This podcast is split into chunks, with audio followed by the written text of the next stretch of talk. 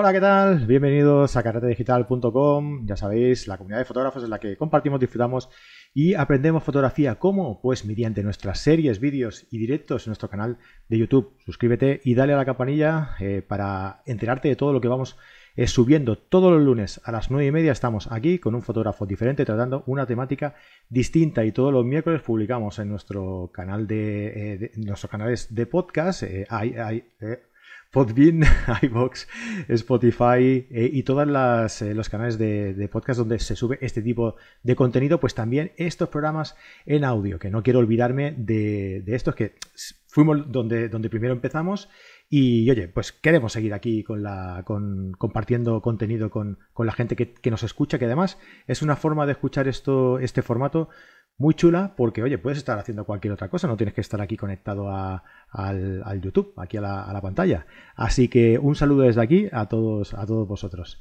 Eh, mi nombre es Fran Palmero, director y hombre orquesta de todo este cotarro y soy el director y el presentador de Carrete Digital, que ya sabéis que es una academia de cursos, una academia, bueno, una comunidad, digamos, en la que también tenemos una academia en la que contamos con más de 50 cursos, un nuevo curso cada mes, con soporte de todos los profesores, con una red social llamada Carrete Face eh, y un grupo privado de Telegram también donde podemos compartir, donde compartimos todo eh, con nuestros suscriptores. Eh, también compartimos con todos ellos en nuestros encuentros carreteros una vez al mes. Bueno, y es todo esto lo que compartimos con nuestros suscriptores. ¿Y qué tienes que hacer para suscribirte? Pues meterte en carretedigital.com, suscribirte y tienes todo esto a tu disposición, ¿vale? Así que te animo a hacerlo tan solo por 10 euros al mes o 90 euros al año. Eh, y bueno, estoy muy contento también porque ahora os comentaré que, de qué hemos venido eh, a hablar hoy, pero estoy muy contento porque eh, la gente de Huawei ha confiado en nosotros para traeros la gala de premios Huawei. espérate, empiezo, ¿eh? La gala de premios Huawei Next Image, porque son el mayor concurso de fotografía móvil del mundo. Más de 2 millones de personas de todo el mundo han participado y este año vuelvo a animarte a que lo hagas tú también. Las inscripciones están abiertas desde el día 15 de septiembre y tenéis hasta el 30 de noviembre para completar vuestra participación en las múltiples categorías. Fotografía de retrato, blanco y negro, gran angular, teleobjetivo, nocturna, super macro o incluso cortos de hasta 15 minutos en vídeo donde cuentes una historia. Los tres mejores clasificados recibirán un premio de 10.000 dólares los 27 siguientes, uno de 1000 dólares. Y los siguientes 30, un reloj inteligente Huawei Watch 3, como este, ¿eh? o parecido, vaya. Además de otros premios para estudiantes en categoría locales también. Tenéis la información en las notas de este, de este programa eh, o entrando en el enlace que, os dejo en la misma descripción de las, notas, ¿vale? Pues nada, os animo a participar ¿eh? y mucha suerte. ¿eh? Si os toca, bueno, si os toca no, si lo ganáis, perdón, si lo ganáis, eh, hacednoslo saber, ¿eh? si venís desde aquí, ¿vale? Bueno, ¿y qué, te ha parecido, eh, Imanol? ¿Qué te ha parecido? ¿He hecho bien o qué? Perfecto, perfecto. Voy a participar, pero vamos, ahora mismo. ¿Se, ha notado que, leía mucho o no? No, ¿no? Nada, en absoluto. Nada. ¿Qué tal? Buenas noches, Imanol. Imanol. Muy bien. Muy buenas. ¿Qué tal? Un placer otra vez por aquí. Ya te digo, encantadísimo de que nos, de que nos visites otra vez. Además es que eh, tenemos a muchos amigos que les gusta la fotografía de, paisaje y hoy nos lo vamos a pasar muy bien hablando contigo sobre fotografía de paisaje, ¿eh? ¿Que sí? Bueno, pues, pues eso. Oye, ¿estás? ¿Estás? Sí, sí, estoy, estoy. Hoy, no falla, hoy, no falla, hoy no falla el audio. es que hemos, hemos probado 10 minutitos antes de empezar y va todo perfecto.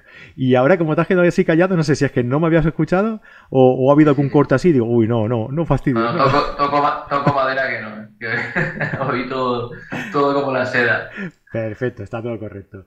Bueno, pues déjame saludar a, a todas las personas que por aquí ya conectadas desde, desde hace ya un ratillo que estoy viendo por aquí que está la gente escribiendo por el, por el chat. Benjamín José Padrón, eh, buenos días eh, desde Tenerife. Mira, desde, desde tu tierra.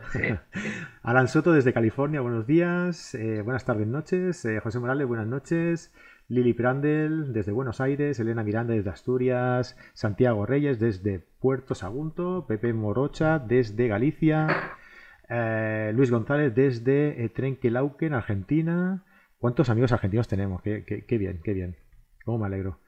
Miguel Speed desde eh, Córdoba, Juan GM desde la Espluga de Francolí, María José Tintoré, una abrazada Canaris. una abrazada es un abrazo, ¿eh? Por si no, si no se ha entendido. Jan Ortega desde México, Jordi Bonamic, buenas noches, Víctor Manuel, buenas noches, Luis Prieto, Buenas noches desde Barcelona, Marisa, desde Gijón. Buenas noches, buenas noches a todos. ¿Qué tal? ¿Cómo estáis? ¿Cómo estáis? Hombre, encantado de que estéis aquí con nosotros. Otro lunes más, después de una semana muy intensa. La semana pasada fue una noche, una, noche, una semana muy intensa, muy intensa, porque tuvimos el, congreso, que, desde aquí quiero daros las gracias a todos los que participasteis, eh, ya sean ponentes, o ya sean eh, asistentes al, Congreso. Espero que a vosotros también os gustara. Y de verdad que estoy contentísimo de cómo ha salido todo. Eh, y nada, esperando a ver el año que viene qué, qué, haremos, cómo lo haremos, porque tú ya sabes que yo no me puedo estar quieto y ya estoy pensando yo en, en a ver Te va marcha. Sí, sí. ya estoy pensando yo en a ver qué, vuelta darle ahí para, para hacer otra, alguna otra cosa. Oye, una cosilla, tío. A ver, vamos a ver. Tú estás aquí hoy porque vamos a dar a la gente que, está aquí en el directo, a la gente que nos escuche luego en el podcast y a la gente que nos vea también luego en diferido, vamos a dar cinco consejos eh, de fotografía para, eh, para fotografiar el eh, paisaje. ¿no? pero, pero claro, mm, ah, estos consejos no tan solo vamos a poder verlos aquí, lo vamos a poder ver también en tu nuevo libro. En el nuevo libro, esto es un caramelito.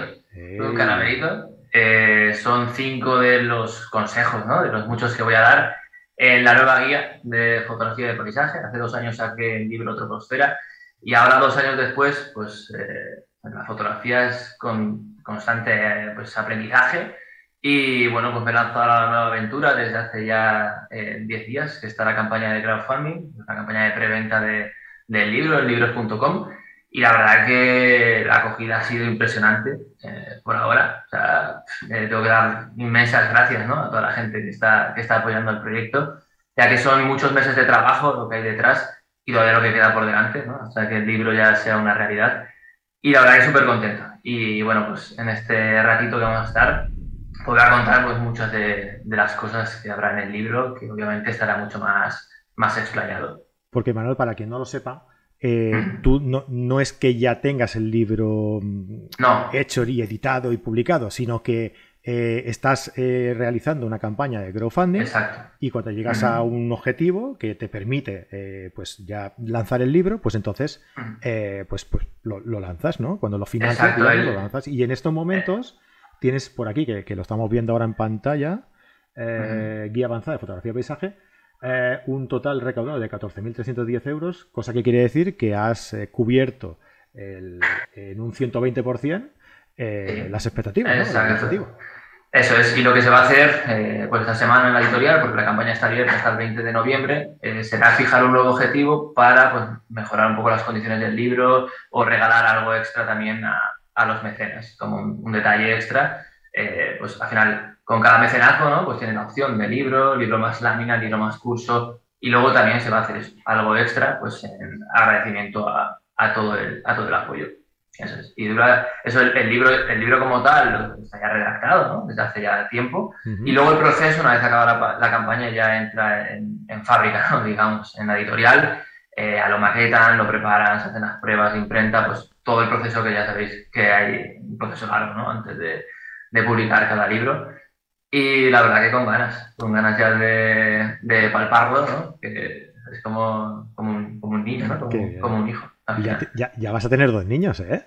Ya dos, ya dos. Ya, eres primerizo, ¿eh? Enseguida familia numerosa. Muy bien. Oye, también, también veo que hay una opción de, de poder coger los dos libros, ¿no? En, en, esta... Exacto, sí, se puede, hay una opción que la verdad que está teniendo muy buena acogida. Esa, yo creo que es la segunda mejor opción. Que, bueno, pues eh, pues, no sé si eran 50 euros, están tanto Troposfera como, como la nueva guía. Muy bien, pues mira, por aquí lo tenemos, estamos... Hay recompensas que ya incluso están agotadas, ¿eh? Sí, algunas son de una única recompensa, pues los manuscritos originales y así, y esas ya, ya han volado. Perfecto. Oye, pues nada, lo dicho, ¿eh? muchísimas felicidades, enhorabuena. Y deseando, deseando tenerlo aquí entre, entre las manos para, para, echarle un vistazo. Pero va, venga, no, no, te, no te enrolles. Vamos a, vamos a hablar de cómo ha venido a, a, hablar. Vamos a ver los consejos de, sobre fotografía de paisaje. Venga, venga, vamos. Oye, eh, eh, perdona. Sí. para habilitar la, la pantalla, así comparto del. Siempre se me olvida, perdóname. Ya lo tienes. ya lo tienes. Perfecto. Bueno, como mm, digo siempre, la gente que está por aquí conectada, eh, estáis totalmente, que eh, sed totalmente libres de, preguntar lo que queráis durante, durante la emisión, ¿no? Mientras vaya hablando eh, Imanol, podéis comentar, podéis preguntar y yo se lo hago llegar a. yo se lo traslado a, a, Imanol, las dudas que tengáis, ¿vale? Ah, y antes de que, de que empiece, oye, pues si, si, no queréis esperar, porque sois así de... Yo, es que soy muy ansioso, yo tengo que hacer las cosas ya, ¿sabes? Entonces, eh, si estáis ahí, que, no sabéis eh, si vais a estar hasta el final o no, oye, pues id adelantando faena y dejadnos un like ya, ¿vale? O sea, no dejáis ahí un like en el, vídeo. Yo ya no sé cómo meterlo ya. Y, si no estáis suscritos, pues, pues nada, suscribíos y dale a la campanilla ahí porque, hombre, yo creo que, este contenido que vamos subiendo eh, cada semana, todos los lunes, es suficientemente interesante como para que cuando lo publiquemos os llegue, os llegue la notificación y podamos y, podéis estar al tanto de todas las novedades, ¿no? Así que si queréis, pues estáis invitados a, seguirnos también en, en, YouTube, que ya somos 11.000, más de 11.700 personas, ¿eh? Que no, bueno, no está mal, ¿eh? Casi nada, ¿eh? Casi no está mal, no está mal. Pues venga, Manuel, dale, tú mismo. Bueno, pues vamos, vamos al lío. Eh, la fotografía de paisaje, ¿no? pues al final eh, se puede hablar de muchísimas, muchísimas facetas, muchísimos consejos, muchísimas normas, pero parte de lo que quiero eh, guiar este, este libro, lo que suelo yo explicar siempre es un poco, son cinco pasos principales. ¿no? Lo primero de todo es qué queremos fotografiar, luego la elección del equipo fotográfico, dependiendo qué tipo de fotografía queramos hacer, vamos a necesitar un equipo u otro.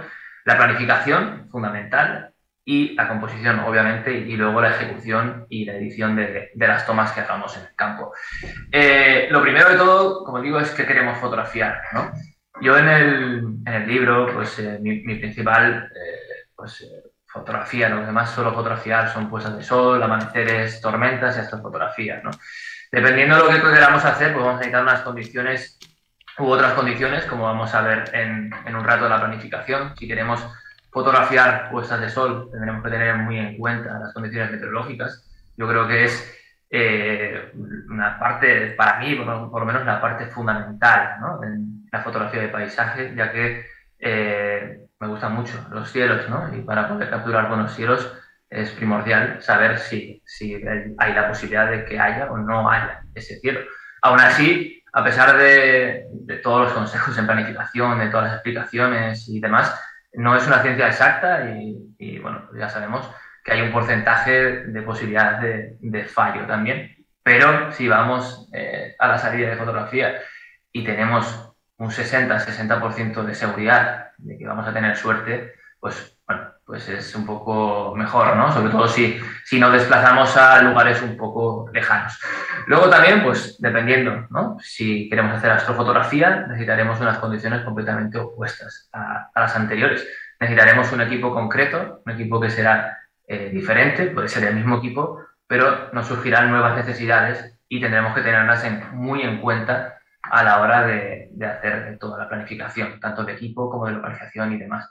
Y luego, pues la fotografía de tormentas, que, bueno, pues ya hemos hablado por aquí más de una y dos veces de, de ello, ¿verdad, Fran? y, y, es realmente pues, lo que más, bueno, una de las cosas que más me gustan y también pues voy a explicar tanto ahora pues como en el libro pues eh, muchos, muchos puntos, ¿no? Para ayudar a, conseguir este tipo de fotos que realmente mucha gente puede pensar, joder, qué complicado es, pero realmente eh, entrañan menos dificultad de la que parece y, con un poquito de ensayo-error, un poquito de planning y demás, pues salen resultados pues como esta foto que desde, desde Madrid, por ejemplo, en Paracuello de, del Jaram. Y luego también, pues, eh, la fotografía, vamos a hablar un poquito también de fotografía de paisaje en general, porque al final, eh, explicando un poco la planificación, explicando un poco la elección del equipo fotográfico y demás, pues nos va a servir también pues, para, para fotografía de paisaje en general. Queramos eh, o no queramos un cielo espectacular, o simplemente si queremos retratar un paisaje o, un momento concreto, contar una historia con un momento concreto, pues eh, también. Por tanto, lo primero de todo, bueno, segundo en este caso, sería la elección de nuestro equipo fotográfico. Según lo que queramos hacer, eh, necesitaremos un equipo u otro. podemos usar perfectamente un móvil para fotografía de paisaje. Mucha gente denosta un poco ¿no? el uso de, los teléfonos móviles y realmente es una herramienta impresionante que tenemos en el bolsillo y que le podemos llevar a cualquier parte, ¿no? porque es algo mm, muy portable, es eh, liviano y, y, realmente los resultados son realmente buenos, a menos de que exijamos ¿no? unos, un nivel de rango dinámico tremendo, una larga exposición sin, sin, mucho, sin mucho ruido. Eh, por ejemplo, en astrofotografía y, y demás, pero la fotografía al final eh, es grabar luz, capturar luz y realmente eh, con, con, buena luz cualquier cámara nos va a valer para sacar una fotografía buena. Y, y si no nos vale, eh, podremos recurrir a técnicas como el bracketing de exposición, por ejemplo, en el cual juntaremos varias imágenes para poder conseguir ese mayor rango dinámico que igual nuestra cámara no nos da de inicio y así poder tener unos resultados buenos. Sí que es cierto que, por ejemplo, eh, si queremos comodidad, ¿no? si queremos una fotografía con un rango dinámico eh, ya en, bruto muy, muy grande, sí que es cierto que necesitaremos quizás una cámara de, mayor nivel, ¿no? Pues igual eh, optar por, por usar una, una, full frame, sí que tengamos cierta diferencia, aunque también las APS-C eh, muchas de ellas tienen un rango dinámico tremendo, pero sí que es cierto que luego ya llevado al terreno de la astrofotografía, que vamos a hablar de, ello, hablo mucho en, el libro, sí que es cierto que ahí, eh, como digo, la fotografía es capturar luz. En ausencia total de luz es cuando ponemos a prueba nuestros sensores y obviamente cuanto más pequeñito sea el sensor, más complicado será eh, la fotografía nocturna, más ruido tendremos al usar ISOs altas. Eh, entendemos, por ejemplo, que un sensor micro 4, 4 tercios o una PSC, al ser más pequeños que un full frame, eh, pues mm, el, el, generar el ruido en, ISOs altas estará, estará más presente y por tanto pues sí que ahí es recomendable si queremos eh, pues la mayor calidad posible pues tirar quizás de una full frame o tirar de una PSC pero como veremos después también eh, usar técnicas como apilado de imágenes. Por lo que al final eh, sí que es cierto que con cualquier tipo de cámara vamos a poder hacer todo este tipo de fotografías. Luego ya depende de lo quisquillosos que seamos, eh, lo que queramos o no queramos, pues seguir progresando, pues sí que es cierto que vamos un poco ampliando el equipo. Luego es muy importante la elección del objetivo adecuado, porque no es lo mismo que si queremos hacer una fotografía con una composición con un primer plano muy potente, obviamente vamos a necesitar un, un ultra gran angular, un, gran angular. Si queremos, por ejemplo, fotografiar eh, la luna, saliendo la luna llena, con la vista con un faro, por ejemplo, con, con, cualquier otro tipo de composición, sí que necesitaremos un teleobjetivo. Si queremos paisaje general, pues igual nos vale con una focal media, 24, 35 milímetros. Por eso es muy importante saber qué queremos fotografiar y en base a eso, pues elegiremos un tipo u otro tipo de objetivo. Luego, otros elementos que son fundamentales, al final, pues, fotografía, cualquier tipo de fotografía, pero sobre todo en fotografía de paisaje, pues el trípode. El trípode es imprescindible si queremos, eh, bueno, pues hacer un bracketing de exposición, un bracketing, un bracketing de enfoque. Queremos hacer una larga expo, queremos hacer fotografía nocturna, vamos a necesitar un trípode para que esas fotos nos queden, no nos queden trepidadas. Vamos a poder usar también, si queremos hacer eh, por ejemplo, una panorámica, una base niveladora.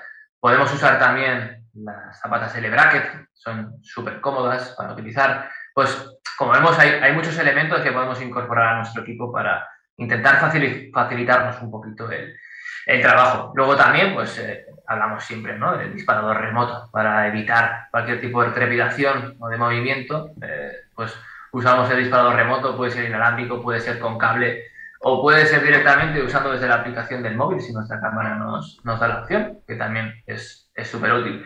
Y luego ya, eh, yo creo que cada vez más, los que estamos un poquito metidos en astrofoto, nos estamos metiendo un poco con los Star Trackers, las monturas ecuatoriales, para poder conseguir largas exposiciones sin que eh, las estrellas queden como trazas.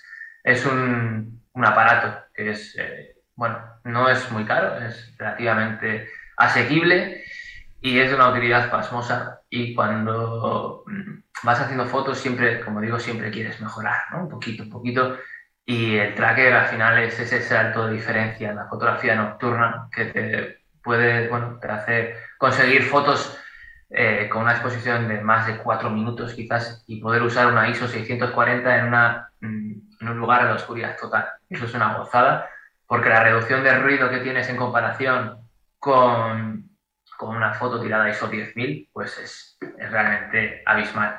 Luego, bueno, pues la planificación de nuestras fotografías. Yo hago muchísimo hincapié siempre en las charlas, cursos, en el libro, en, la planificación, sobre todo en planificación meteo. Creo que en el libro dedico unas 40-50 páginas a hablar de esto y daría para un libro entero, porque al final son cosas un poco complejas en cierta manera de, entender. De, de, hecho, Imanol, en el otro, en el de... Mm. Eh, siempre se me olvida, perdóname. Troposfera, sí. Perdona. En la troposfera también le dedicas una, una, buena parte del libro a, a, la planificación, ¿verdad? Eh, porque... Exacto, un poco a explicaciones, ¿no? A conocer un poco, por ejemplo, ahí metía mucho el tema de las tormentas, cómo se forman, eh, pues cómo, qué tipos de tormentas hay. Y ahora en este caso sí que me voy a meter mucho más profundo, voy a intentar explicar eh, cómo se forman es algo muy complicado, porque al final la física atmosférica es algo súper complejo. Pero bueno, sí que es cierto que tenemos modelos de previsión eh, que son un poco, que están un poco al alcance, eh, entendibles para todos. Y, bueno, yo creo que va a ser de mucha utilidad para la gente. Y también, pues, en el caso de los amaneceres y atardeceres, mucha gente me suele preguntar, ¿cómo puedo conseguir ¿no? saber cuándo va a haber un buen amanecer o un buen atardecer? Es súper complicado y a la vez es sencillo. En los mapas, eh, pues por ejemplo, del modelo Arome, eh, podemos ver eh, bueno, pues la previsión, ¿no? con los mapas, con la previsión de nubosidad a diferentes, a diferentes alturas, pero bueno, hablaremos ahora también. Pero a nivel general, yo creo que la localización, la búsqueda de localización es, es fundamental. ¿no? tenemos que saber qué es lo que queremos sacar, dónde queremos sacarlo y por qué queremos sacarlo. No es lo mismo eh, querer sacar, por ejemplo, en la costa vasca, en el flis de la costa vasca, viene en Zumaya, viene en Barrica, si queremos fotografiar el atardecer, tendremos que saber eh, conocer ese lugar, conocer la orientación, conocer cuándo va a estar el sol. Podemos usar esos estratos de roca eh, como punto de fuga en el atardecer y tendremos que saber que la época, por ejemplo, es en junio. Por tanto, hoy en día tenemos joder, multitud de herramientas, ¿no? tanto en Google Earth en, en modo 3D, para situarnos como si estuviéramos ahí in situ. O, bueno, pues páginas eh, como Wikiloc, que es de muchísima utilidad y tienen un precio súper bajito. Y nos vale mucho, ¿no? Si queremos hacer fotos en montaña, haciendo rutas y aprovechar esos momentos, la verdad que, que nos sirve de, de muchísima ayuda. Luego, otra de las herramientas que, bueno, yo considero que es la mejor inversión para un fotógrafo de paisajes. No lo hubiera dicho nunca, Fotopills, que iba a salir aquí. ¿eh? verdad, verdad que sí. Yo creo que, es, siempre lo digo porque es que además se lo merecen que se, que se diga, porque es que cuesta diciendo cuesta licencia para toda la vida y es que la cantidad de información que te da es que es abrumadora. Y actualizaciones, y actualizaciones. Exacto, exacto. Mm. Exacto, es, es una maravilla. La verdad que para planificar las puestas de sol, eh, el apartado de realidad aumentada para la fotografía nocturna es tremendo, porque vamos a sacar, por ejemplo, el azul, eh, pues un sitio ¿no? que no, no, lo conocemos, no hemos estado, y nosotros con el, con el móvil, eh, calibrándolo, podemos ver perfectamente dónde va a ir la Vía Láctea, podemos jugar, podemos anteponernos ¿no? a la noche, colocarnos en el sitio exacto y poder hacer la panorámica pues perfecta, ¿no? La que queremos. Joder, eso es, es una herramienta que para mí es fundamental. Bueno, pues para ver también la realidad aumentada, las fotografías de atardecer, amanecer y así, pues es, es muy útil. Yo creo que muchas de las personas, o la gran mayoría que nos están escuchando, lo tienen instalado, pero vamos, es algo obligado para, para mejorar los, los, resultados. Luego, eh, pues eh, siempre me gusta explicar, ¿no? Esto lo explico también bastante en el libro, un poco el entender, ¿no? Antes de explicarla, cómo prever un atardecer o un amanecer bueno es entender por qué, por qué sucede. Eh, el por qué sucede es algo bastante sencillo, explicarlo. Eh, a nosotros nos llegan del sol los rayos de, luz, los rayos son blancos, pero dentro de ese rayo de luz blanco contiene todos los colores. ¿Qué pasa durante el día? Vale, debido a la dispersión de Rayleigh, lo que sucede es que eh, los fotones azules y los morados se dispersan. Todos los colores, mientras avanzan hacia la, hacia la superficie terrestre, hacia nuestra posición, se van dispersando. Eh, cuando el sol está en cenital, no está vertical, el, el, color azul se dispersa bastante. El morado se dispersa más de tal manera que no es perceptible, pero el azul se dispersa de tal manera que nos inunda la vista de ese color del cielo. ¿Qué es lo que sucede durante el atardecer? ¿Por qué tenemos la hora dorada? ¿Por qué tenemos esos colores tan espectaculares que tanto nos gustan a nosotros, a los fotógrafos, sobre todo bueno, el paisaje social, lo que sea, ¿no? Es, esa luz lateral, esa luz que baña todo, que crea tanta textura y tanto color bonito. Y también ese color, ¿no? Esa, esa luz que colorea las nubes. ¿Por qué sucede esto? Bueno, los rayos del sol recorren mucha más atmósfera cuando circulan más en paralelo a, no tan vertical, sino más en paralelo a la superficie terrestre. Y al recorrer tanta atmósfera, lo que pasa es que los, fotones azules quedan dispersados de tal manera eh, que, como sucede anteriormente dicho, con los fotones morados, entonces se pierde ese color azul en el cielo y empiezan a predominar otros colores, que son los colores ocres, los colores rojizos, amarillentos, incluso los colores mm, rojos o rosados, ¿no? en, el último momento durante la puesta de, de sol. Esto es importante saberlo, ¿no? que al final lo que necesitamos en una puesta de sol es que en los últimos momentos antes de la puesta tengamos luz, tengamos sol. No en nuestra posición, no es necesario que sea justo en superficie terrestre, sino arriba, en las nubes, dependiendo de, la altura de las nubes. Posiblemente, quizás nosotros no tengamos sol, pero todavía a esa altura, esos 3.000 o 10.000 o 12.000 metros donde están situadas esas nubes, sí que habrá, eh, sí que habrá luz y estará pues coloreando esas, esas nubes. Es un poco eh, complicado de explicarlo, ¿no? Porque intento en el libro a través de unas tablas y demás calcular un poco la altura del horizonte, porque el horizonte, eh, la línea del horizonte no es la misma si estamos eh, a 2 metros de altura que si estamos a 2.000, a 3.000 o a 10.000 metros de altura, tal como están las, las nubes. El cálculo aproximado, pues, por ejemplo, la línea del horizonte a unas nubes están a 12 kilómetros de altura, alcanza los, casi los 400 kilómetros. Es decir, es muy diferente tener eh, un banco de nubes bajas, un banco de nubes medias al atardecer, que un banco de nubes muy altas. Tendremos que tener el horizonte despejado, tendremos mucho más margen. Si tenemos un banco de nubes bajas, seguramente necesitemos que el horizonte esté despejado a menos de 20-30 kilómetros. En cambio, si tenemos unas nubes altas, unos cirros o unos cirrocúmulos, con tener el cielo despejado a 300, 400 kilómetros de nuestra vertical, 400 kilómetros al oeste o al este, en el caso de los amaneceres, nos valdrá para que se pueda, se pueda tener un, un pues, eh, llamativo.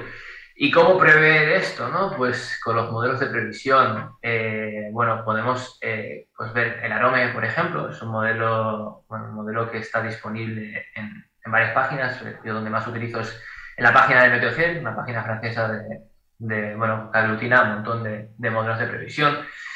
Y bueno, pues eh, viene representado por colores. El color rojo son las nubes bajas, color verde son las nubes medias, color azul las nubes altas y luego los, los demás colores son un poco la mezcla, la superposición de unas nubes u otras nubes. Siempre tenemos que buscar que el horizonte esté despejado. Por tanto, si tenemos un frente, un frente frío, por ejemplo, llegando por el oeste peninsular, llega hasta la cenital, hasta, bueno, hasta la vertical, ¿no? De Euskadi, La Rioja, Navarra, Soria, tenemos ahí nubes, pero vemos que hacia Cataluña, hacia Aragón, está completamente despejado. Ahí veremos ¿no? que, que, hay posibilidades de, tener un candilazo bueno, porque tenemos el oeste despejado y tenemos nubes sobre nuestra vertical.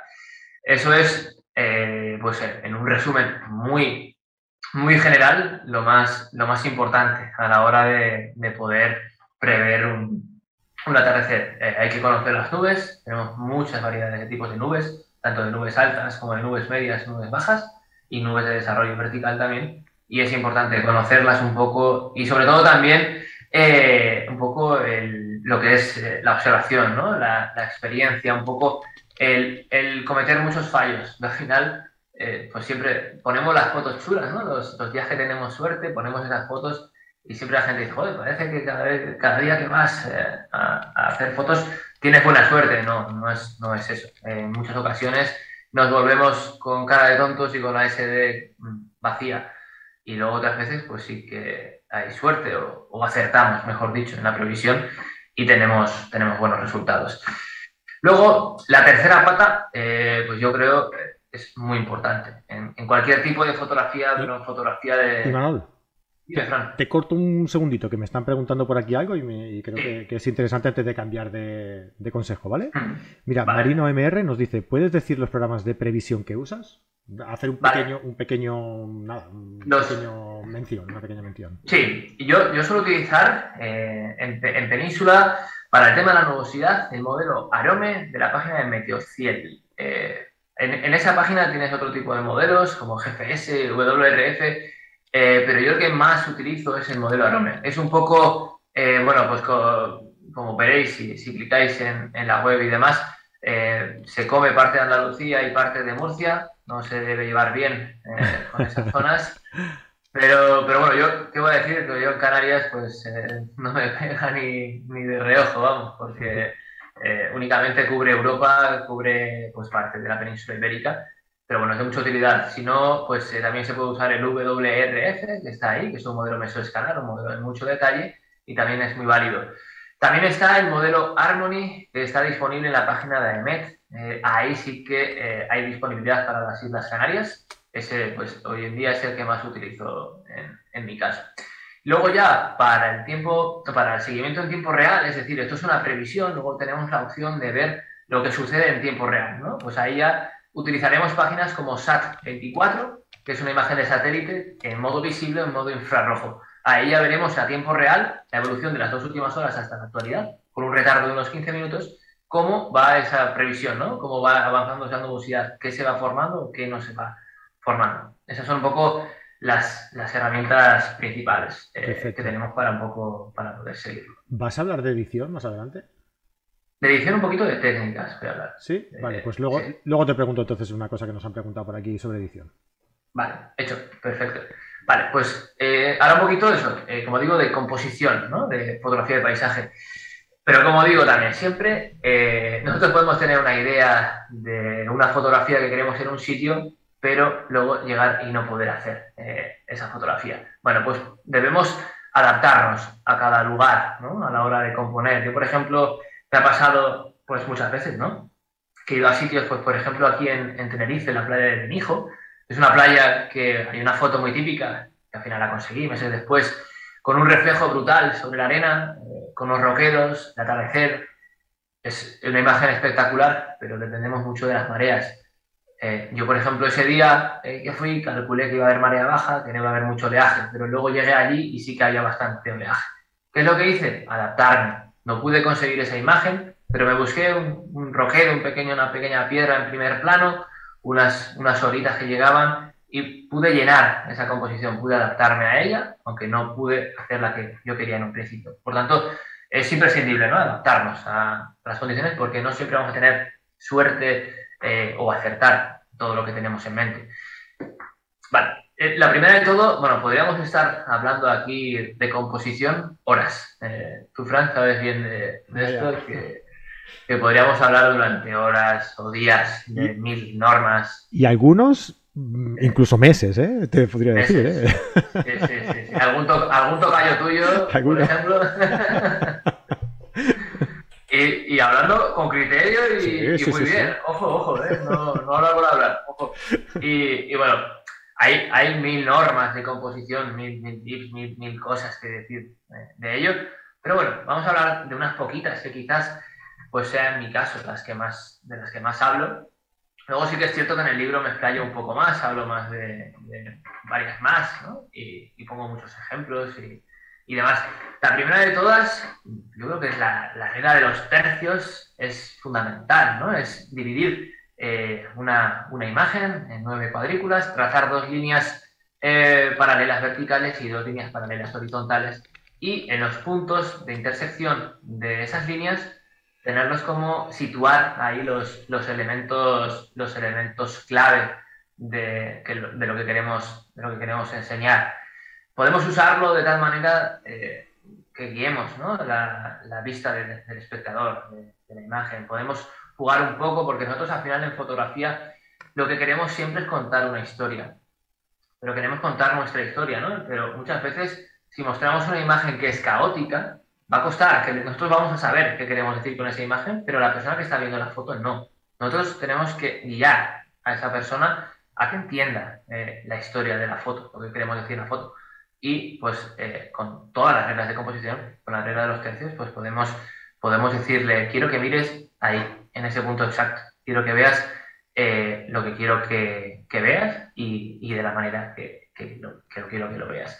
Así que es, es, una norma muy, muy importante. Luego la ley del horizonte, bueno, no es exactamente esto, pero yo siempre digo que lo primero, principal fundamental es que esté el horizonte recto en, en las fotografías, que muchas veces no, no, sucede, que se ven fotos que no están rectas y tiene que ser lo fundamental, o bien a la hora de disparar o bien después eh, en la edición de la imagen es muy fácil enderezarla y dejarlo repetido. Pero bueno, la ley del horizonte no trata de esto, la ley del horizonte trata, bueno, es, es otra de, de, las normas, ¿no? de las reglas básicas que, que tenemos en, fotografía y, consiste en dividir en, en tres tercios la, la, imagen. Podemos dividir dos tercios eh, para el cielo, un tercio para la tierra o al revés. Esto yo, por ejemplo, lo tengo muy en cuenta siempre, la ley del horizonte, porque al final yo que intento fotografiar ¿no? cielos espectaculares en muchas ocasiones, sí que es cierto que juego un poco a no dar excesivo protagonismo al cielo, que muchas veces parece que el cuerpo me pide, eh, joder, ese cielo tengo que captar lo máximo, ¿no? vertical lo máximo posible, pero claro, no te tienes que olvidar del primer plano, porque al final el primer plano, el plano de tierra, va a acompañar esa historia. Por ejemplo, una fotografía de tormentas, podemos tener una nube impresionante, una fotografía vertical brutal, pero si no tenemos un primer plano nos va a costar situarnos, nos va a costar eh, darle escala a la imagen, ¿no? ver, ver qué hay detrás. Por eso es tan importante encontrar pues, un campo de, de girasoles, un, un, camino que te lleve, eh, usando un poco, vamos a ver ahora después, las líneas convergentes que nos lleve un poco hacia la tormenta, pues al final eh, hay, hay muchas, muchas opciones, ¿no? O en otros casos, igual no tenemos un cielo espectacular, pero tenemos un primer plano impresionante, pues vamos a usar dos tercios, se lo dedicamos al, a la tierra, al plano de tierra, y un tercio se lo dedicamos al plano de, del cielo. Es un poco jugar y adaptarnos ¿no? a, a, la situación que hay. Si tenemos un, un cielo completamente azul, pues obviamente, eh, bueno, pues un, cielo azul o un cielo ya más atardeciendo, pero vacío de nubes, sí que es cierto pues que nos va a dar más interés el primer plano para que no nos quede un poco la foto, la foto vacía. Y eso es lo que muchas veces tenemos que, tener en cuenta.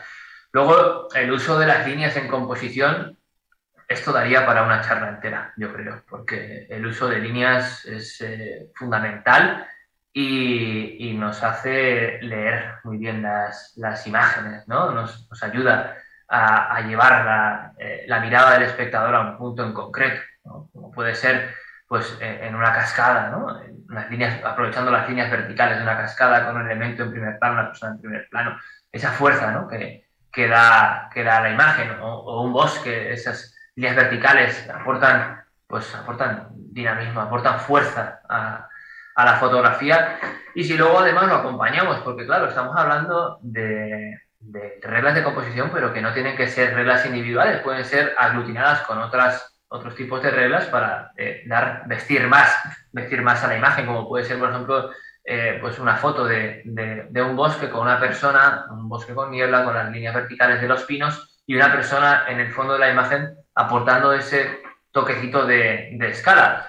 Luego, por contra, tenemos también las líneas horizontales. Las líneas horizontales en fotografía lo que nos aportan es eh, suavidad, nos aportan tranquilidad. Las líneas rectas horizontales, tanto en, en fotografía, en, en, en, cualquier tipo de arte, aportan esa sensación de, de tranquilidad, de, estabilidad. Luego también es importante, eh, que no lo, no lo he recalcado, lo he dicho antes, nosotros eh, por, por, cultura, en Occidente, leemos de izquierda a derecha.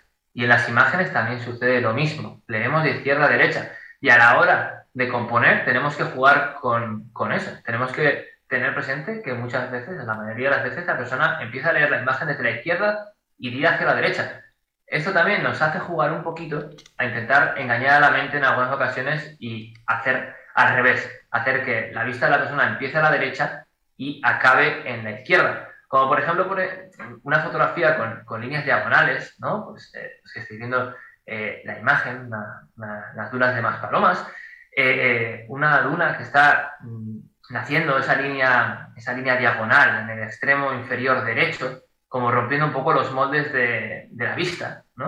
Empezamos a leer la imagen desde ese punto y nos lleva al lado contrario, al lado izquierdo, donde tenemos justo la intersección, más o menos en la intersección de la regla de los tercios, tenemos ahí una persona que hace como, bueno, pues hace de, de escala. En esta, bueno, en esta imagen tenemos, por ejemplo, tres, tres reglas de composición importantes y, en, una, en una misma imagen.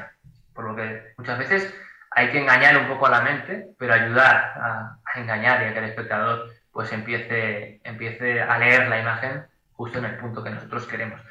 Luego otro tipo de líneas, eh, las líneas convergentes, eh, pues eh, es de gran utilidad en, pues en mucho tipo de fotografías, sea en costa, por ejemplo, como comentaba antes con el flis, con esos estratos de roca que, que actúan, bueno, pues que van paralelos y, y, hacen el punto de fuga en el horizonte justo donde se pone el sol. O en fotografía de tormentas, que a mí me encanta siempre utilizar eso porque yo creo que la mejor manera de contar la historia de una tormenta es mostrar un camino, una carretera que te lleva justo hacia, hacia el ojo de, del huracán, ¿no? Como, como, se suele decir, hacia una nube negra, hacia un cumulonimbusar, pues te lleva ese camino hacia ahí. Y yo creo que es una, una, manera de componer muy, muy útil. Y cuando estamos, por ejemplo, fotografiando tormentas en, en la península o cualquier parte del mundo, siempre es fácil encontrar unos caminitos, si estamos fuera de carreteras principales, ¿no? estamos en carreteras de campo, puedes encontrar caminitos poco transitados y que nos pueden, nos pueden servir de muchísima ayuda para, para poder pues, conseguir composiciones de este estilo. Luego en, en, fotografía de paisaje, como también en fotografía urbana, en cualquier tipo de fotografía, fotografía social, yo creo que también usamos mucho, es la, el uso de marcos naturales. Eh, el uso de marcos naturales es algo muy útil ya que, bueno, pues eh, tenemos en la naturaleza muchas opciones, o bien sea entradas de cuevas o arcos naturales de piedra, incluso aprovechar algunos, eh, bueno, pues ramas o árboles, cosas así, para encuadrar esa imagen. Pues, como digo, hay que centrar la imagen del espectador a donde queremos que, vaya. Pues, por ejemplo, en, en Tenerife hay, un marco natural muy conocido que es el arco de Igueque, que es eh, con unas vistas al Teide impresionantes, eh, atardeciendo, pues es un arco de piedra que parece una entrada de una cueva, pero simplemente es un arco de piedra. Y de esta manera podemos componer perfectamente y, y es, es, como si estuviera eso, pues enmarcada la fotografía. Eh, obviamente los laterales eh, de la imagen eh, no tiene gran interés, lo que tiene interés es el elemento central y el elemento un poco lateral derecho, que es esa entrada de luz hacia toda esa zona de, del valle, del, bosque o, del Teide. Y es aprovechar ¿no? Esto, este tipo de, de, elementos que nos encontramos en la naturaleza.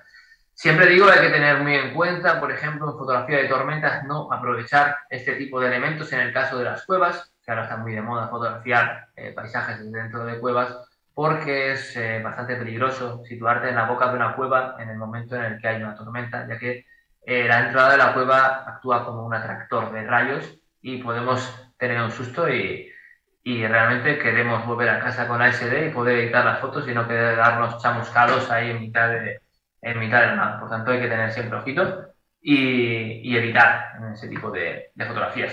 En caso Luego, de tormenta, en caso de tormenta hay que meterse en el coche. Eso, eso me quedé yo con la, otra, con la otra vez que estuviste aquí. La celda de Faraday, exactamente, sí. El, el, coche, el coche es eh, el elemento que mejor nos protege y en fotografía de tormenta es muy importante. Al final estamos en el campo, somos un elemento que sobresale en el terreno y, y bueno, pues... Hay que protegerse. Eh, hay, que evitar, hay que evitar los riesgos, que la foto no vale, no vale una vida.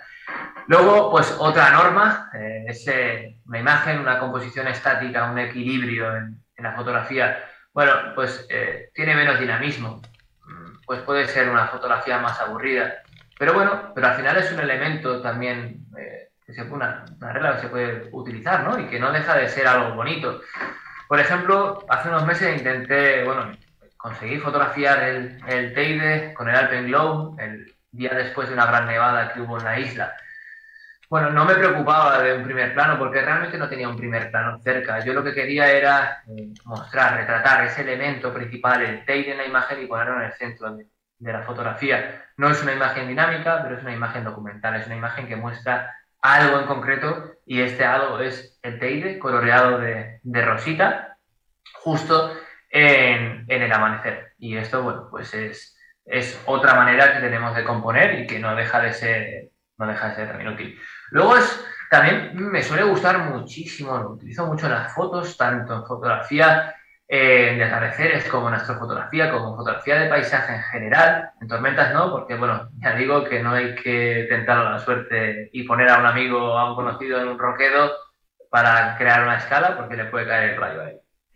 Pero sí que es cierto eso, que, que dar la escala, aportar a la imagen eh, cierta escala, pues da, eh, aporta ese toque de grandiosidad. Y me gusta mucho la naturaleza extrema, me gusta eh, plasmar la inmensidad de, un paisaje y yo creo que es la mejor manera. O bien, si estamos, por ejemplo, en Skogafoss, es una de las mayores cascadas de Islandia, muchos la, conoceréis en persona o en foto, una cascada de más de 60 metros de altura, si ponemos un elemento, una persona justo al borde del agua, nos va a parecer la foto mucho más impresionante. Vamos a tener una foto con mucha, con mucha, mucha más fuerza. O un atardecer, por ejemplo, también. Tenemos una nube espectacular coloreada, tenemos eh, pues por ejemplo el Teide de fondo, y ponemos a una persona para dar ese toquecito, ¿no? ese, acompañamiento a, a, la escala. Quizás se pueda pensar, y, joder, desequilibras un poco, desequilibras un poco la imagen, ¿no? Teniendo una persona ahí en una esquina, esquina. Bueno, eh, realmente eh, se puede interpretar también una composición desequilibrada, pero que aporta ese componente de escala y, y merece la pena incorporarlo. O luego también en fotografía nocturna también es muy interesante porque muchas veces de noche carecemos de un poco eh, la perspectiva, ¿no? Porque perdemos un poco la noción del tamaño de las cosas y poniendo una personita con una linterna, con un farolillo o con algo que de luz o con el simple móvil también puede valer, pues vamos a aportar ese toque de tamaño, ¿no? Tenemos, por ejemplo, ejemplos en la Catedral del Teide, en el Parque Nacional. La catedral es, es un roquedo vertical enorme de varias decenas de metros pero que si lo vemos sin un, elemento humano, pues realmente podemos pensar que puede ser una roca que está cerquita nuestro, que mide 10 metros nada más, pero en realidad tiene más de 50 o 60 metros y aportando, poniendo esa personita con una luz, pues ganamos, ganamos mucho.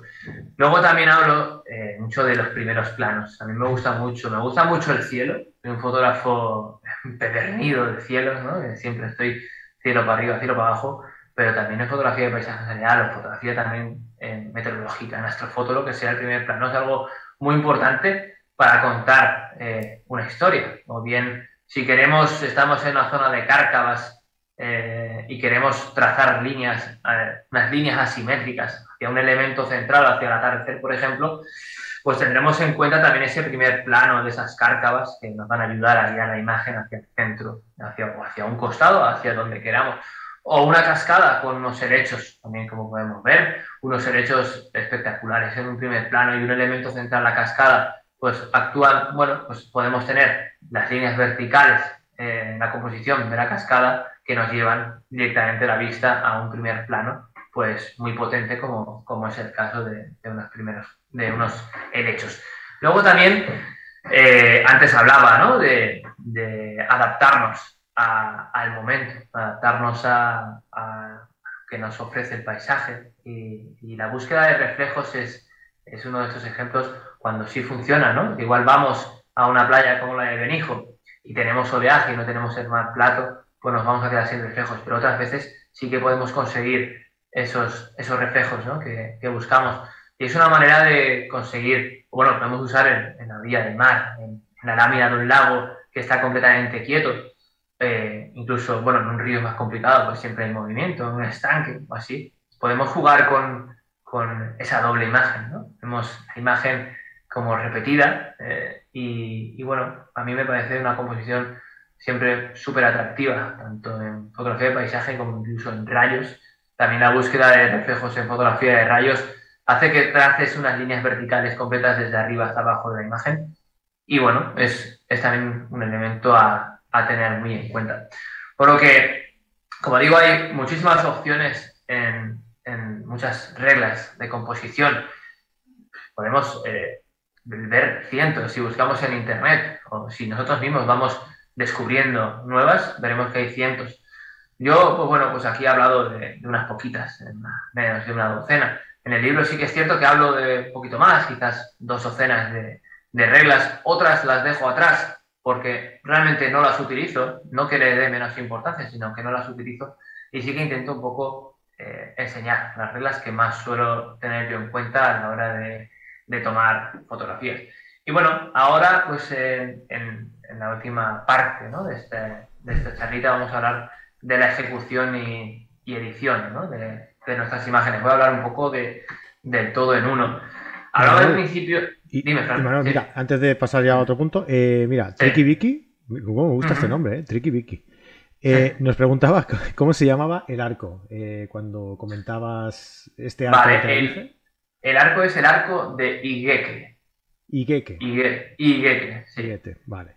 Si buscáis en, en Wikiloc, que también antes os decía, ¿no? La importancia de usar Wikiloc. En Wikiloc hay varias rutitas que te llevan hasta allí. Y nada, está a 15 minutos desde el parking más cercano. Lo que pasa es que, claro, si no conoces el sitio te puedes perder. Pero vamos, que se llega, se llega sencillito y, y la verdad que merece la pena. El sitio, el sitio tiene su punto y, está, está muy chulo.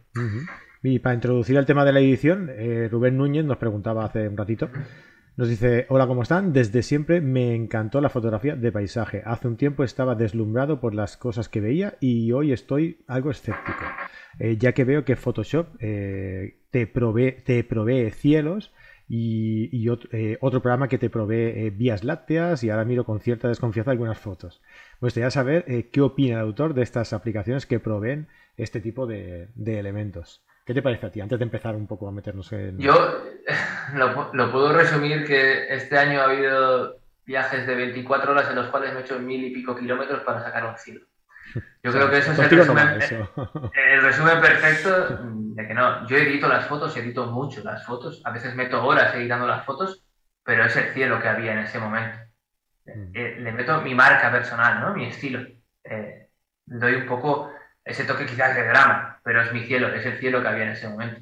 Yo jamás eh, voy a cambiar un cielo o voy a poner una vía láctea pues en San Juan de Gastelugache, por ejemplo, que no se ve ahí la vía láctea, o, en la Gran Vía de Madrid, no, tampoco. Eh, es un problema hoy en día porque pues eh, Luminar, por ejemplo, es que hace unas composiciones brutales, o sea, que tú ves la foto y te la tragas perfectamente. O se puede hacer también a mano, perfectamente también en Photoshop, cambiar el cielo, ponerlo es 100% respetable porque la fotografía es un arte también. Lo que pasa es que, bueno, eh, deja de ser un poco fotografía pura. Pero claro, tampoco me atrevo a, criticarlo, ¿no? porque también hay gente que puede criticar mis fotos porque pueden decir que, vaya, es que no se veía así exactamente en, en el momento.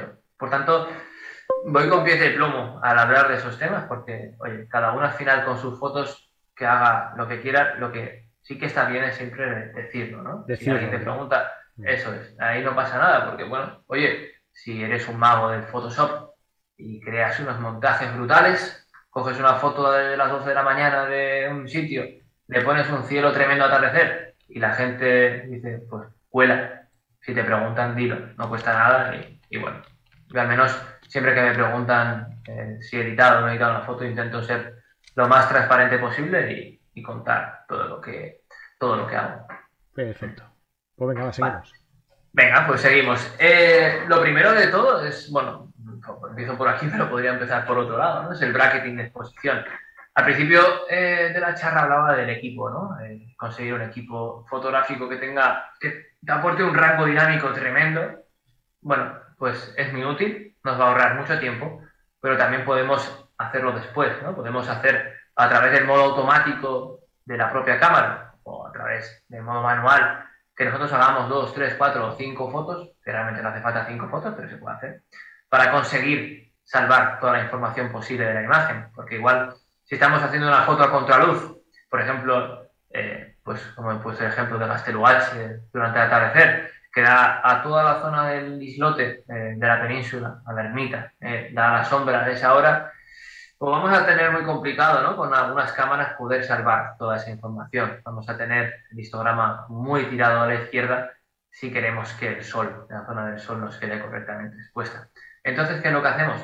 Tomamos, hacemos varias tomas. Hacemos de dos a cinco tomas con diferentes valores de, exposición para así tener eh, correctamente expuesta todas las partes de la imagen. Podemos, bueno, pues usamos el fotómetro, usamos el histograma en nuestra misma pantalla de la cámara para poder eh, hacer eh, varias fotos, pues dos pasos más oscuras o tres pasos más oscuras, incluso luego tres pasos más claras para esas zonas más oscuras de, de la fotografía.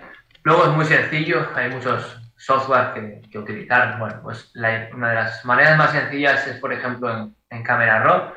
Yo en, en, el libro me centro principalmente en Camera Raw y después en Photoshop.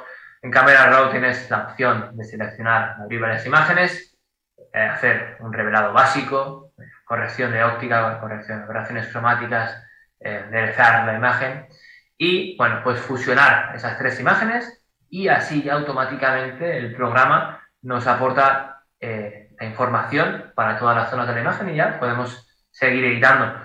Para hacer esto es muy importante el momento de la toma. Es muy importante usar el trípode para tener eh, la imagen completamente eh, quieta. Luego, bueno, si no, pues tendremos que alinear las imágenes un poco más, más rollo, ¿no? Lo más sencillo es hacer las tres imágenes de seguido con el trípode, con un disparador, para no mover ni un milímetro la, la foto, la cámara, perdón. Y bueno, y los resultados pues eh, son, son muy buenos. Al final, eh, yo personalmente tengo la manía de no tener eh, el histograma ni una pizca a la izquierda ni una pizca a la derecha. No me gusta tener zonas ni, ni negras ni blancas por completo. Me gusta tener siempre algo de información. Y para lo que nos gusta eso, pues al final es obligado, ¿no? O bien el bracketing o bien dependiendo de la situación, pues igual nos vale, ¿no? Con, con, el rango dinámico de nuestra cámara, pero muchas veces pues tenemos que recurrir a esto para, para poder conseguir. Eh, bueno, pues luego también mm, muchas veces eh, pongo este ejemplo.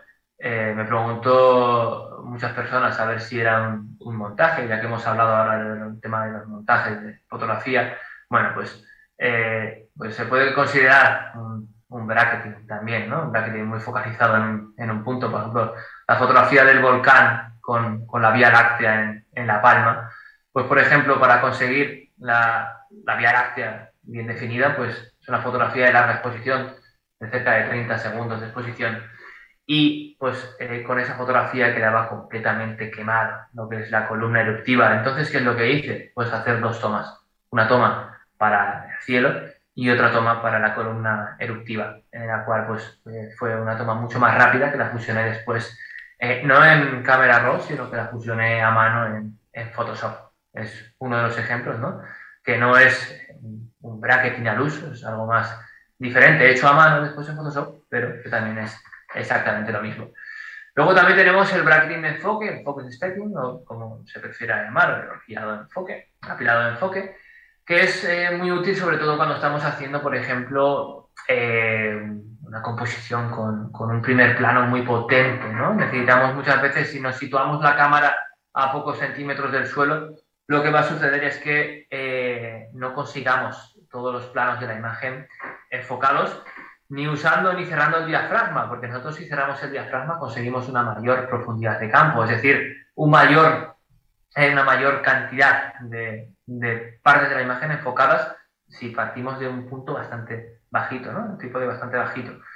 Eh, lo que hacemos con el, con el bracketing de enfoque es sacar varias fotos, sacar dos, tres, cuatro, cinco fotos, las generamos oportunas para eh, después apilarlas en Photoshop y tener eh, completamente todo enfocado. El proceso mmm, yo suelo hacer el revelado en, en Camera Raw, exporto las imágenes a Photoshop, las exporto como capas las alineo todas por si acaso hay un ligero movimiento entre una foto y otra y luego también se hace, eh, seleccionas todas las capas, fusionas, eh, pones fusión automáticamente y el software hace magia porque es una auténtica maravilla lo que hace, lo puedes hacer a mano o lo puedes hacer a través de Photoshop, que es impresionante como en cuestión de segundos te hace, te crea máscaras, una máscara en cada, en cada imagen, en cada capa y te eh, colorea en blanco cada zona que está enfocada y te hace la foto en un momento, la tienes ya completamente hecha. Se puede hacer a mano también, que muchas veces lo hacemos a mano, pero, pues por ejemplo, eh, esta herramienta a mí me ha dado vida cuando quiero hacer una foto de unas flores, por ejemplo, y, hay una flor, hay muchos planos de flores y tengo que hacer seis fotos para tener todas las flores enfocadas, desde las que están a 15 centímetros o, las que están más, más lejos o ya el horizonte, y es una herramienta que es fundamental, muy útil y que nos va, nos va a quitar muchas horas de, muchos ratos, minutos de trabajo. Luego otra de las técnicas ¿no? es la larga exposición. Bien, pues este ejemplo, por ejemplo, en una tormenta, eh, jugar un poco eh, pues, con las líneas, ¿no? en, en, las largas exposiciones, jugar un poco con las líneas, jugar eh, con los trails de, de, los coches, las luces de los coches, pues es un elemento que es, es muy útil. O en fotografía de rayos, por ejemplo, mm, dejar abierto el obturador 30 segundos o con el modo bull tirar un minuto incluso o más y conseguir captar eh, rayos, ¿no? Como, como esto. Las largas exposiciones, como digo, nos sirven en, muchos tipos de fotografía, sobre todo en las fotografías que, que más utilizo yo, pues ahí sí que es cierto que, que las uso, pues las uso mucho. En, en, astrofoto también, obviamente, pues las tenemos que, que utilizar, las largas exposiciones por narices, porque si no, vamos a ver todo negro como, como, como el carbón. Luego también las panorámicas. Eh, tenemos opción, ¿no? Yo creo que cada vez están más de moda el, hacer panorámicas en fotografía de paisaje, pero no siempre fotografías eh, panorámicas eh, horizontales. Eh, sino también a veces panorámicas verticales. Hacemos varias fotos horizontales de diferentes planos de nuestra escena y luego los solapamos, o bueno, vienen en cámara RAW, viene en Photoshop, o bien en PTGui, o bien en, en, en Image Composite Editor, que es el programa gratuito de Microsoft, que es una maravilla, tiene multitud de tipos de proyecciones y es en el cual me suelo centrar y me centro mucho en, en el libro a la hora de poner ejemplos, ya que funciona, funciona muy bien, mejor que el, que el de cámara, ¿no? por ejemplo, porque muchas veces queda mucha rabia, ¿no? Que tú tienes la foto hecha, crees que está perfecta, todas las, las filas verticales, por ejemplo, y a la hora de solapar te da problemas y no te, no te la solapa, te pone error, y te vaya, yo pensaba que estaba bien. Pues muchas veces te vas a PTGui, te vas a, al Image Composite Editor de, de Microsoft y, y, y, te la junta sin ningún tipo de problemas. Y bueno, pues hablo también de eso, de las fotografías eh, horizontales, de las fotografías verticales, panorámicas o de las fotografías también eh, verticales, ¿no? Pues como puede ser este ejemplo de, de esta galerna frontal en, en, la costa de Vizcaya, justo pues en la playa de Meñacoz, que es una imagen impresionante, de, una tormenta impresionante, de, pues creo que eran nueve fotos eh, verticales solapadas para poder eh, captar toda la nube eh, durante el atardecer. Una composición pues, bastante, bastante potente de esa, de esa tormenta. Y luego ya por último eh, voy a hablar también un poquito de, de, lo que son las técnicas de reducción de ruido, sobre todo utilizadas en, en, fotografía nocturna. A esto hago bastante hincapié en, en, el libro con muchos ejemplos y demás. Yo creo que en fotografía nocturna es el tipo de foto que poco a poco, poco a poco nos vamos liando más. ¿no? Empezamos haciendo simplemente la foto de la Vía Láctea y qué contento nos vamos a casa con la foto de la Vía Láctea. Pero al de unas semanas vemos la foto y dices, joder, esto tiene más grano que una paella. Yo no quiero esto. Entonces, bueno, pues ya probamos a usar el, vamos a usar una cámara, una full frame, ¿no? Que igual ah, nos genera un poquito menos de ruido, ¿vale? Al de unos meses ya queremos más. Compramos el tracker, usamos el tracker, podemos tirar una foto con ISO 640 y, joder, qué contentos estamos que, tenemos poco ruido. Pero luego ya también queremos menos ruido con el tracker. Entonces, ¿qué hacemos? Pues las técnicas de reducción de ruido, el apilado. El apilado con Sequator, por ejemplo. Con Photoshop se puede hacer, no me gusta tanto, me gusta más con Sequator. Apilamos 2, 3, 5 o 10 fotos, las que queramos, y lo que vamos a conseguir es reducir mucho más aún el, ruido de nuestra imagen y conseguir mucho más detalle y en este tipo de fotos pues es muy importante. Lo podemos hacer o bien para los cielos o bien también para el plano de tierra, porque claro, estamos usando igual, no tenemos una foto de nube azul de plano de tierra, estamos yo que sé, en Tenerife en La Palma, donde la oscuridad es prácticamente total, y sacamos una foto de un minuto de exposición, dos minutos, y no tenemos información en, en el primer plano suficiente, ¿no? Vamos a tener mucho ruido, mucho grano. ¿Qué es lo que hacemos? pues sacamos también 5 o 6 fotos y las apilamos después. Ahí sí que podemos usar Photoshop porque funciona bastante mejor, eh, bajo mi punto de vista.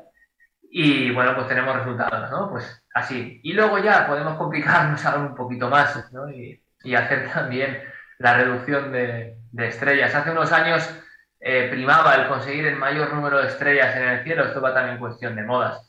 Y a mí ahora me suele gustar bastante reducir estrellas, reducir eh, un poco más el grano. Hay varias formas de usarlo. Yo lo que hago siempre es duplicar la capa en Photoshop y lo que hago es selección de gama de colores. Eh, selecciono, por ejemplo, el color de las estrellas mm, y bueno, pues hace que, que lo reduzca se siguen unos, unos pasos, ¿no? los que pongo también ejemplos y un poco el proceso a seguir con las diferentes opciones y comandos. Y luego la que más suelo utilizar yo ahora, porque me da unos resultados bastante buenos, es eh, lo que es la reducción de estrellas a través de la opción de reducir polvo y, y rasaduras. Eh, con un gradiente bajito, un gradiente de 1 o 2, conseguimos resultados muy, muy buenos. No hay que pasarse, porque muchas veces eh, yo mismo lo he hecho. Eh, vemos una foto en el móvil que se ve impresionante de una reducción de ruido, de polvo y rasaduras, por ejemplo, pero luego la vemos en grande y hay una falta de detalle tremenda. Eh, yo suelo trabajar en ocasiones impresiones en gran formato y lo que se ve en el móvil, si lo plasmas luego en gran formato, no va a ser lo mismo. Hay que tener cuidado porque si amplías luego la imagen vas a ver una falta de detalle muy grande. Y es una delgada línea que separa ¿no? el, el conseguir una imagen limpia de ruido, limpia de, de, estrellas secundarias que no nos aportan mucho, a una foto que quede muy, muy, muy lavada ¿no? y, y, con poquito detalle. Es una herramienta muy buena, sobre todo para los que queremos eh, hacer hincapié a lo que es la Vía Láctea, eh, esta parte de la Vía Láctea, este arco, hacer hincapié en sus nebulosas y, y demás y dejar un poco de lado el resto. También podemos, bueno, pues viñetear un poquito eh, las zonas, en el caso, por ejemplo, de esta panorámica como esta, viñetear un poquito los extremos para eh, focalizar lo que es la, la vista en, en, la zona central de la imagen, pues con, bueno, pues con el arco de, de, la Vía Láctea. Y como hemos visto antes también la composición, bueno, pues jugar un poco, no todo es el cielo, jugar un poco para contar la historia, ¿no? Caminito que nos lleva a ese roqueo central en el eje de la Vía Láctea con una persona que hace de escala con, con una luz eh, cálida, que es lo que, lo que en ese momento pues más, eh, más le, le, pegaba. Así que esto sería la, lo último ya de, de, técnicas. Pues como en el apartado de composición al final se puede hablar horas y horas de, de técnicas, pero estas quizás sean las que más hincapié voy a hacer en, en el libro y más hincapié suelo hacer. También pues me he dejado muchas como eh, la fotografía de rayos, ¿no? Hablo mucho de las técnicas de fotografía de rayos, tanto en modo diurno como en, en modo nocturno, ya que tenemos muchas, muchas opciones eh, para poder captarlos. Eh, siempre digo, ¿no? La regla de CI, eh, analizar un poco la distancia, frecuencia, intensidad de los rayos y en base a eso mover los parámetros de nuestra cámara para poder conseguirlos. Pero bueno, como eso, hay, hay otras muchas técnicas que, que hablaré en, que hablo en, en, el libro y bueno, pues invito a, a descubrirlo. Muy bien, como os comentaba antes, y no sé si lo he dicho, ¿no? A ver, dejo de compartir pantalla y nos ponemos aquí. Sí. Eh, no sé si lo he dicho o no, eh, pero en las notas del programa tenéis la, la, el enlace para poder ir y adquirir el, el libro, porque me imagino yo, eh, Imanol, que, sí. que, si aportan ahora, uh, saldrá más barato que si lo hacen una vez ya edites el, el libro, ¿no? Sí, eh, hay opciones. También una de las opciones es que cuando ah, se aporta ahora el mecenazgo, hay una opción de que el libro vaya a llegar eh, firmado y dedicado también, o que llegue con un marcapáginas, o que llegue también con, pues, con otros detalles como una lámina impresa o con, con otro libro también. Hay, hay, varias opciones. Por eso sí que renta más ahora, porque van los gastos de, de envío, por ejemplo, van, van ya incluidos. Perfecto, bueno. Y aparte pues... también aparece el, nombre de, de, las personas que participan en el proyecto. Uh -huh. Aparece en las páginas finales. Como agradecimiento aparece el nombre de, bueno. de, de también como detalle hace ilusión a la gente. Y tanto. has, formado, has, colaborado ¿no? a la creación de, un libro. Oye, está muy bien.